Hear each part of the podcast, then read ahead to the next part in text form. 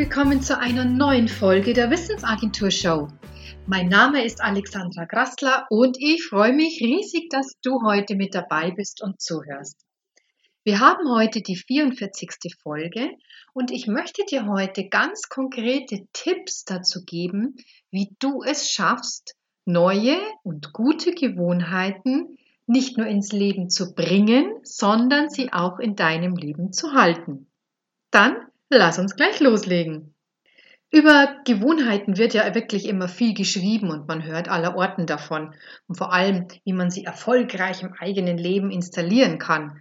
Da gibt es irgendwie so eine mysteriöse 21-Tage-Regel und dass sich hm, das besser im Leben integrieren lässt, wenn man es gemeinsam macht. Nach meiner Erfahrung gibt es mehrere Arten von Gewohnheiten, die nicht unbedingt auf die gleiche Weise ins Leben integriert werden können. Und aus der Beobachtung meiner Ansätze und dem Hinterfragen von erfolgreichen und weniger erfolgreichen Versuchen haben sich für mich mehrere Unterscheidungen als wichtig ergeben. Die erste Unterscheidung bezieht sich auf das Ziel der Gewohnheit. Das kann entweder etwas sein, mit etwas aufzuhören, zum Beispiel mit dem Rauchen, oder etwas Neues zu beginnen, mit regelmäßiger Bewegung zum Beispiel. Und hier bilden sich auch schon diese beiden intrinsischen Motivationswege eines Menschen ab. Da gibt es nicht wirklich große Auswahl. Entweder will man Schmerz vermeiden oder Freude erleben. Wenn ich mit etwas aufhören möchte, dann liegt der Fokus auf einer sogenannten Weg von Motivation. Ich will etwas vermeiden, etwas, wovon ich mich entfernen möchte. Wenn ich dagegen mit etwas Neuem beginnen will, dann richtet sich das Augenmerk auf eine Hinzu-Motivation. Ich will etwas erreichen, etwas, worauf ich hinstreben kann. Dann gibt es noch eine weitere Unterscheidung, die ich als wichtig erlebt habe. Und zwar entweder ist es etwas, was meinen ganzen Tag betrifft, zum Beispiel wenn man seine Ernährung umstellen möchte, oder etwas, was ich zum Beispiel nur einmal machen möchte. Also täglich einmal. Eine weitere Differenzierung, die man nicht unterschätzen sollte, hat folgende zwei Unterschiede. Zum einen gibt es neue Gewohnheiten, die darauf abzielen, Wissen zu erwerben, sich zum Beispiel ein neues Fachgebiet zu erschließen oder eine Fähigkeit zu trainieren, zum Beispiel ein Instrument lernen. Beides ließe sich jetzt unter Lernen einstufen, das ist korrekt. Allerdings wird dabei übersehen, dass sich die beiden Lernkurven, also einerseits Wissen erwerben, andererseits eine Fähigkeit trainieren, dass diese Lernkurven sich wirklich immens immer unterscheiden. In meinen Workshops zum Beispiel geht es oft um beides. Wissenserwerb und das Training von Fähigkeiten. Und ich frage meine Teilnehmer dann, wie sie denn eine Lernkurve zeichnen würden. Bei vielen kommt dann etwas heraus, wenn ich jetzt eine Waagerechte habe, auf der die Zeit abgetragen wird, an eine Senkrechte, auf der die Menge abgetragen wird, dann wird oft einfach ein Punkt, eine, eine Linie gezogen vom Nullpunkt schräg nach oben. So als ob die Lernkurve zeitlich gesehen wird man immer besser, immer besser, immer besser im gleichen Verhältnis. Doch das ist selten linear, denn wir bewegen uns nicht von wenig Kenntnissen bis zu hin zu vielen Kenntnissen. Ich erkläre gleich, was ich damit meine. Und bei manchen Themen überschneiden sich auch die beiden Kurven, die ich dir gleich vorstellen möchte. Zum Beispiel beim Sprachenlernen. Okay, lass uns mal mit der Wissenskurve starten. Eine reine Wissenskurve sieht schematisch exponentiell aus. Das heißt, du hast einen über einen längeren Zeitraum ganz geringen Fortschritt und da tut sich gar nicht viel, bis es irgendwann in eine Kurve und ziemlich steil nach oben geht. Und wenn du an den Beginn deiner beruflichen Karriere zurückdenkst, dann weißt du bestimmt auch noch, wie verwirrend anfangs diese unendliche Vielzahl an Fachbegriffen und Abläufen war. Doch je öfter man damit konfrontiert wurde, umso verständlicher werden solche Fachtermini und wir begreifen immer mehr Zusammenhänge. Wenn Wissen nicht isoliertes Faktenwissen darstellt, dann wirst du auch durch einen Wissenstransfer in der Lage sein, ähnliche Situationen zu bewältigen. Du wirst zum Beispiel mit jedem Wasserhahn auf Anhieb umgehen können, weil du das Prinzip Wasserhahn verstanden hast. Das bedeutet auch, wenn wir mehrere Wissensgebiete immer besser überschauen, fällt es uns umso leichter, in ganz neue Gefilde vorzustoßen. Was dann auch die Ideenentwicklung fördert. Denn kreativ sein im Sinne von Kombinieren und Transfer, das kann derjenige, der Wissen aus vielen verschiedenen Bereichen besitzt.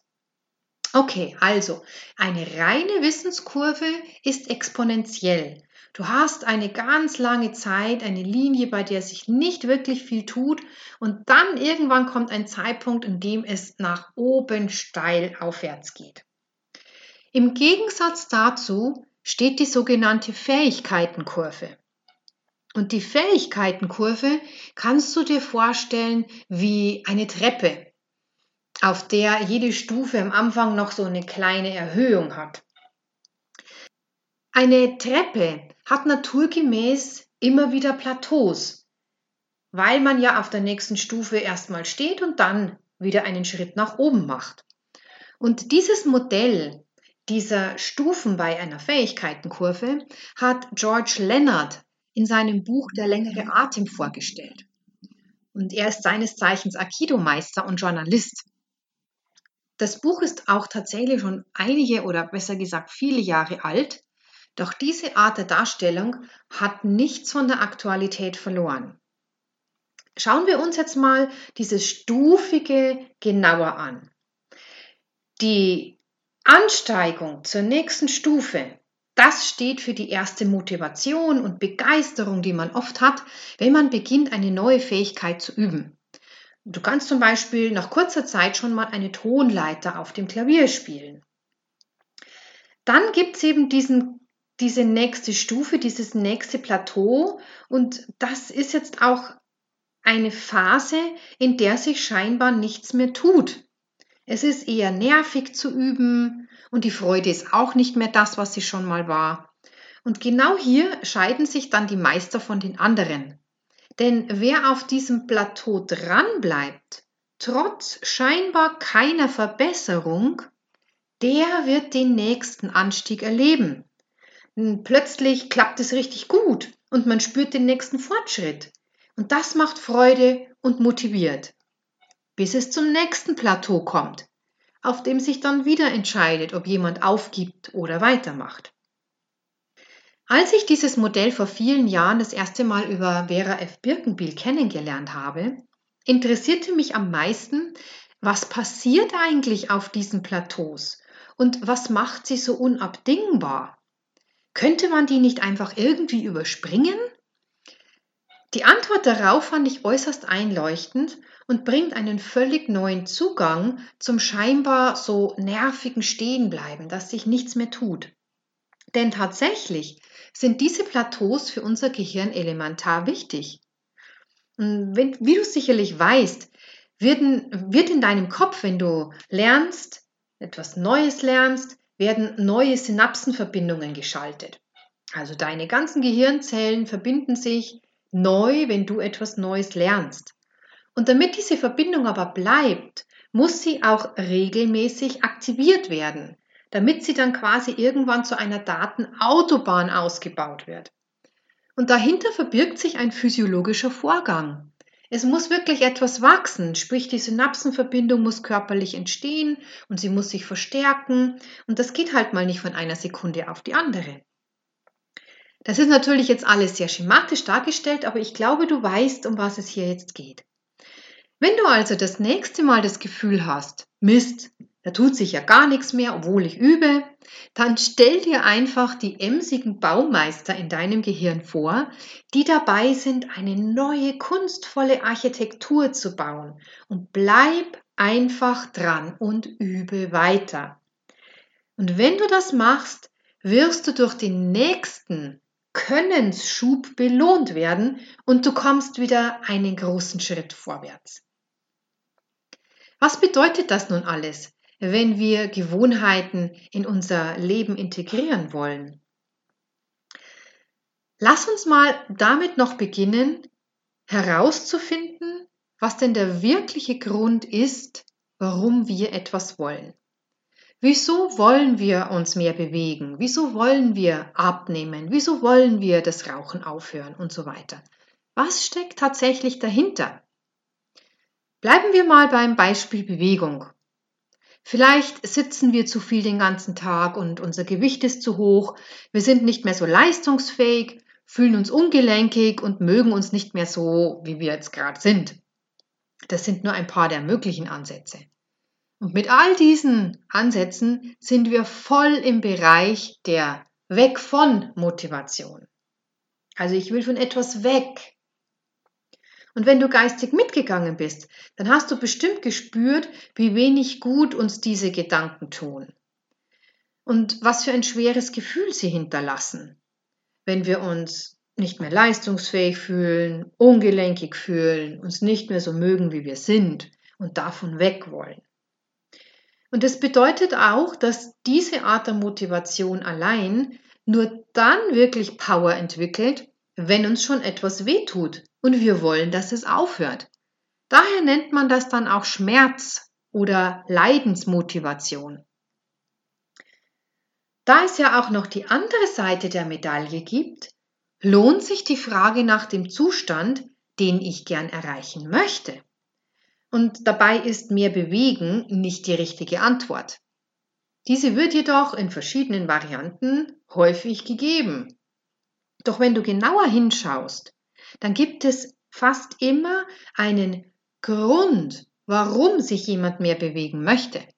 Es ist ein Mittel zum Zweck, zum Beispiel zum Schlanker werden. Doch ist dies damit der wahre Grund? Nach meiner Erfahrung nein. Denn auch das Schlankerwerden hat einen tieferen Sinn. Warum möchte ich das? Oft steckt der Wunsch nach Attraktivität dahinter. Und genau hier kommen wir an einen interessanten Punkt in der Kette. Attraktivität ist zum Beispiel ein Wert, der in den meisten Fällen durch Vergleichen entsteht. Ich fühle mich weniger attraktiv als meine Arbeitskollegin, eine Bekannte, die Nachbarin und so weiter. Das bedeutet, dass ich vor allem aufgrund eines Bildes schlanker werden möchte, das ich im Vergleich zu anderen von mir habe und nicht besonders gut finde. Mein Wunsch ist damit vom vermeintlichen Urteil anderer abhängig. Und mit einer solchen Motivation wirst du vielleicht deine neue Gewohnheit beginnen, doch in den meisten Fällen irgendwann wieder in deinen alten Trott zurückfallen. Um herauszufinden, ob ein genannter Grund tatsächlich dein ganz persönliches Anliegen ist, frag dich doch mal, ob du die neue Gewohnheit, also in unserem Beispiel das vermehrte Bewegen, um schlanker zu werden, auch dann anstreben und durchziehen würdest, wenn du auf einer einsamen Insel lebst, auf der es nichts zum Vergleichen gibt. Und sollte dir in dieser Sekunde klar werden, dass es dir damit mehr oder weniger egal wäre, dann kannst du dir auch die Anstrengung sparen, dein Ziel aus dieser Richtung anzugehen. Das bedeutet also, es gilt einen wahrlich guten Grund für dich ganz persönlich zu finden, warum du dein Ziel erreichen und eine neue Gewohnheit ins Leben bringen möchtest.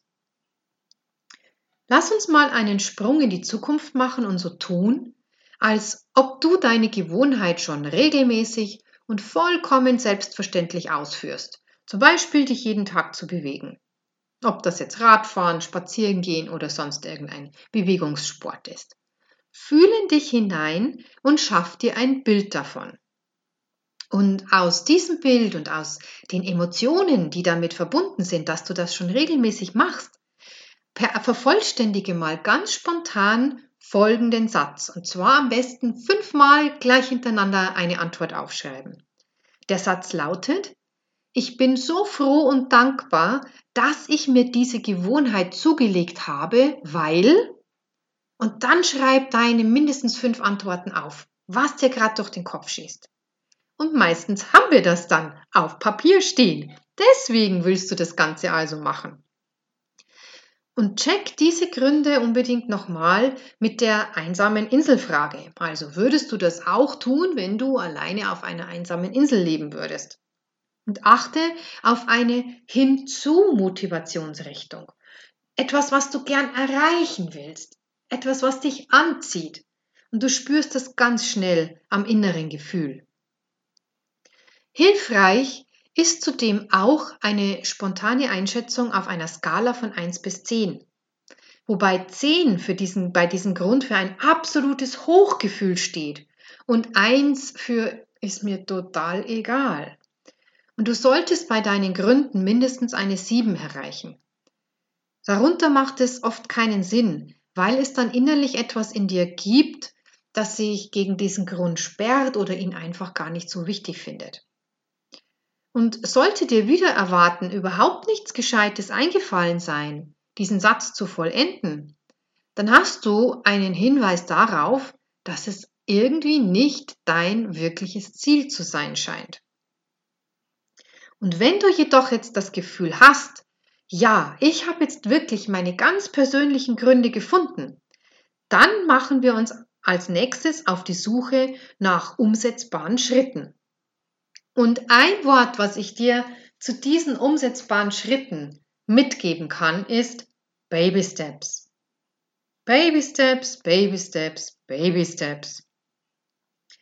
Daher lass uns einen ganz minimalistischen Blick auf deine gewünschte neue Gewohnheit werfen. Was wäre ein Schritt auf dem Weg zum Ziel? Vielleicht 30 Minuten joggen ein paar Mal in der Woche, dreimal die Woche für eine Stunde ins Fitnessstudio. Das hört sich nach einem normalen Schritt an, aber meistens sind uns diese Schritte viel zu groß. Wir brauchen kleinere und etwas, das dir Spaß macht bei dem du trotzdem einen Effekt erlebst. Und sobald wir uns für irgendeine Aktion schon wieder mit dem Auto irgendwo hinbewegen müssen, dann wird das alles schon wieder eine ziemlich große Angelegenheit. Unser Ziel ist etwas, das sich tatsächlich in kurzer Zeit sofort ausführen lässt. Und ich gebe dir mal ein paar Beispiele für neue Gewohnheiten, die gute Überlebenschancen haben. Zum Beispiel bei unserem Thema mit dieser Mehrbewegung täglich 20 Kniebeugen oder täglich 15 Minuten spazieren gehen oder jeden Tag drei Yoga-Übungen oder täglich 30 Sit-ups oder täglich fünf Minuten aufs Trampolin. Und das Letztere ist zum Beispiel eine meiner Gewohnheiten. Und das soll was nützen, fragen mich dann viele. Ja, das nützt etwas. Vor allem dafür, dass du erlebst, eine Gewohnheit wirklich in dein Leben zu integrieren. Und dazu sind kleine Hügelchen viel besser geeignet als die großen Berge. Wir Menschen lieben die großen Veränderungen nun mal nicht besonders denn die erfordern eine große Anstrengung und da ist die Gefahr um einiges höher, es doch wieder zu lassen. Doch 20 Kniebeugen, das geht. Oder jeden Tag ein paar Qigong-Übungen, jeden Tag zweimal Obst oder oder oder, das geht. Und wenn du dir einen Baby-Step als Gewohnheit gesucht hast, dann gilt es, ihn regelmäßig auszuüben und dies auch in irgendeiner Form zu dokumentieren. Wir haben uns in unserem Beispiel etwas gewählt, das wir einmal am Tag ausüben wollen. Und damit das auch wirklich was wird, werden wir uns an einen wichtigen Merksatz halten. Eine neue Gewohnheit hat die meisten Überlebenschancen, wenn du sie an eine bereits bestehende Gewohnheit anhängst. Was das konkret heißt? Naja, also als erstes solltest du diese neue Gewohnheit einmal ausführen und die Zeit stoppen. Denn oft hat man eine ziemlich verschobene Wahrnehmung von der Dauer einer bestimmten Tätigkeit. Nehmen wir mal dazu die 20 Kniebeugen her. Und dazu brauchen wir in etwa zwei Minuten. Und die zeitliche Dauer ist eine wichtige Information dafür, wann diese neue Gewohnheit gut untergebracht werden kann. Falls wir uns entscheiden, das in den morgendlichen Ablauf zu integrieren, ist die nächste Überlegung, was es dort bereits alles an Gewohnheiten gibt. Und eine davon wird wahrscheinlich das Zähneputzen sein. Wunderbar, damit haben wir einen möglichen Aufhänger für uns. Direkt nach dem Zähneputzen machen wir ab sofort die 20 Kniebeugen. Die alte Gewohnheit, die schon länger besteht, wird damit zur Erinnerung und zum Startpunkt der neuen Gewohnheit. Und das ist um einiges leichter, als eine neue Gewohnheit gewissermaßen im luftleeren Raum zu verankern. Von daher such dir immer einen Aufhänger, etwas, was du sowieso schon bereits machst. Und um die Erinnerung daran gleich zu verfestigen, lohnt es sich auch, die Dokumentation an den Ort des Geschehens zu verlagern. Ein einfaches Hilfsmittel stellt dazu ein simpler Kalender dar. Häng dir diesen im Bad auf. Das muss jetzt auch kein kompletter Kalender sein, sondern einfach für die nächsten 30 Tage, die nächsten zwei Monate. Häng den zum Beispiel im Bad auf und dann machst du einfach ein Kreuzchen oder auch ein K für Kniebeugen am jeweiligen Tag. Oder eine nette Idee ist auch, sich selbst ein goldenes Klebesternchen für jeden erfolgreichen Tag zu geben. Und das erste Ziel ist nun, 21 Tage hintereinander voll zu bekommen. Und das hat den Hintergrund, dass es eine gewisse Zeit braucht, bis in unserem Kopf eine Gewohnheit so verankert ist, dass es uns schwerer fällt, sie wieder aufzugeben, als sie durchzuziehen. Du erinnerst dich an die Plateaus? Auch bei Gewohnheiten findet so eine Neuverschaltung von Synapsen statt. Und ein erster Schwung ist da so nach drei Wochen, 21 Tagen der Fall. Das ist das erste Ziel. Und wenn du mal einen Tag ausgelassen hast, dann lass dich davon jetzt erstmal nicht aus der Ruhe bringen. Manche sagen zwar, dann gehen die 21 Tage aber wieder von vorne los, aber wichtig ist einzig und allein, dass du weitermachst. Einfach am nächsten Tag wieder einsteigen. Und durch das Dokumentieren, deine Kreuzchen zu machen, schaffst du dir eine visuelle Karte deiner Erfolgsschritte. Und das hat mehrere Effekte. Zum einen spornt es an, so eine begonnene Kette nicht abreißen zu lassen und jeder Tag mehr motiviert dran zu bleiben. Denn wir sehen sehr selten unseren Erfolg über eine gewisse Zeit hingesehen. Und daher ist dieses Dokumentieren auch so wichtig, um deinen Erfolg sichtbar zu machen. Jeden Tag. Das Zweite ist, dass es wirklich hilft, gemeinsam dran zu bleiben. Manchmal miteinander schafft man es oft leichter, neue Gewohnheiten ins Leben zu bringen und sie auch wirklich durchzuziehen. Du kannst dich ja mal in deinem Freundeskreis umhören, ob jemand auch anfangen möchte, mit Baby Steps eine neue Gewohnheit in sein Leben zu integrieren. Und dann schreibt ihr euch einfach gegenseitig, ob ihr das auch wirklich gemacht habt. Wenn du nun die ersten 21 Tage geschafft hast, dann kannst du richtig stolz sein auf dich. Du hast es geschafft und jetzt machst du einfach weiter. Mach einen ganzen Monat voll und genieß das neue Gefühl, eine Gewohnheit in dein Leben integriert zu haben. Und dann mach die nächsten 30 Tage voll. Auf diese Weise kannst du dir, wenn du eine neue Gewohnheit für diesen ersten Zeitraum integriert hast, kannst du beginnen, eine neue, nächste Gewohnheit dir zu suchen. Der Ablauf ist wie auch schon in, mit der ersten. Such dir einen passenden Baby Step, stopp die Zeit, Starte die neue Gewohnheit, indem du sie wiederum an eine bestehende anhängst und dokumentiere deine Fortschritte. Und lass dir wirklich Zeit damit, überfordere dich nicht. Wenn du beispielsweise inzwischen jahrelang nichts an Bewegung regelmäßig gemacht hast, dann sind diese kleinen Gewohnheiten das Beste, was du tun kannst. Erleb damit jeden Tag ein kleines Erfolgserlebnis und bau damit die Erfahrung auf, dass du Dinge durchziehen kannst. Und das wird dich mit der Zeit befähigen, auch komplexere Gewohnheiten zu integrieren. In diesem Sinne wünsche ich dir viel Erfolg mit deinen neuen Gewohnheiten und ich freue mich total, wenn du mir berichten magst, wie es dir damit ergangen ist. Und denk dran, Baby Steps, Baby Steps, Baby Steps. Das ist egal, ob du denkst, dass dir dieser Schritt jetzt gleich etwas bringt oder nicht. Das Wichtige am Anfang von neuen Gewohnheiten ist es, dass man sie durchzieht. Und das wird dir viel besser gelingen, wenn es ein wirklich kleiner Schritt ist. Damit haben wir das Ende der heutigen Podcast-Episode der Wissensagentur Show schon wieder erreicht. Wie schön, dass du mit dabei warst. Auf meiner Webseite www.wissensagentur.net findest du viele weitere Informationen, kannst dich dort durch mein Lesefutter stöbern und gerne für den Sonntagsimpuls eintragen.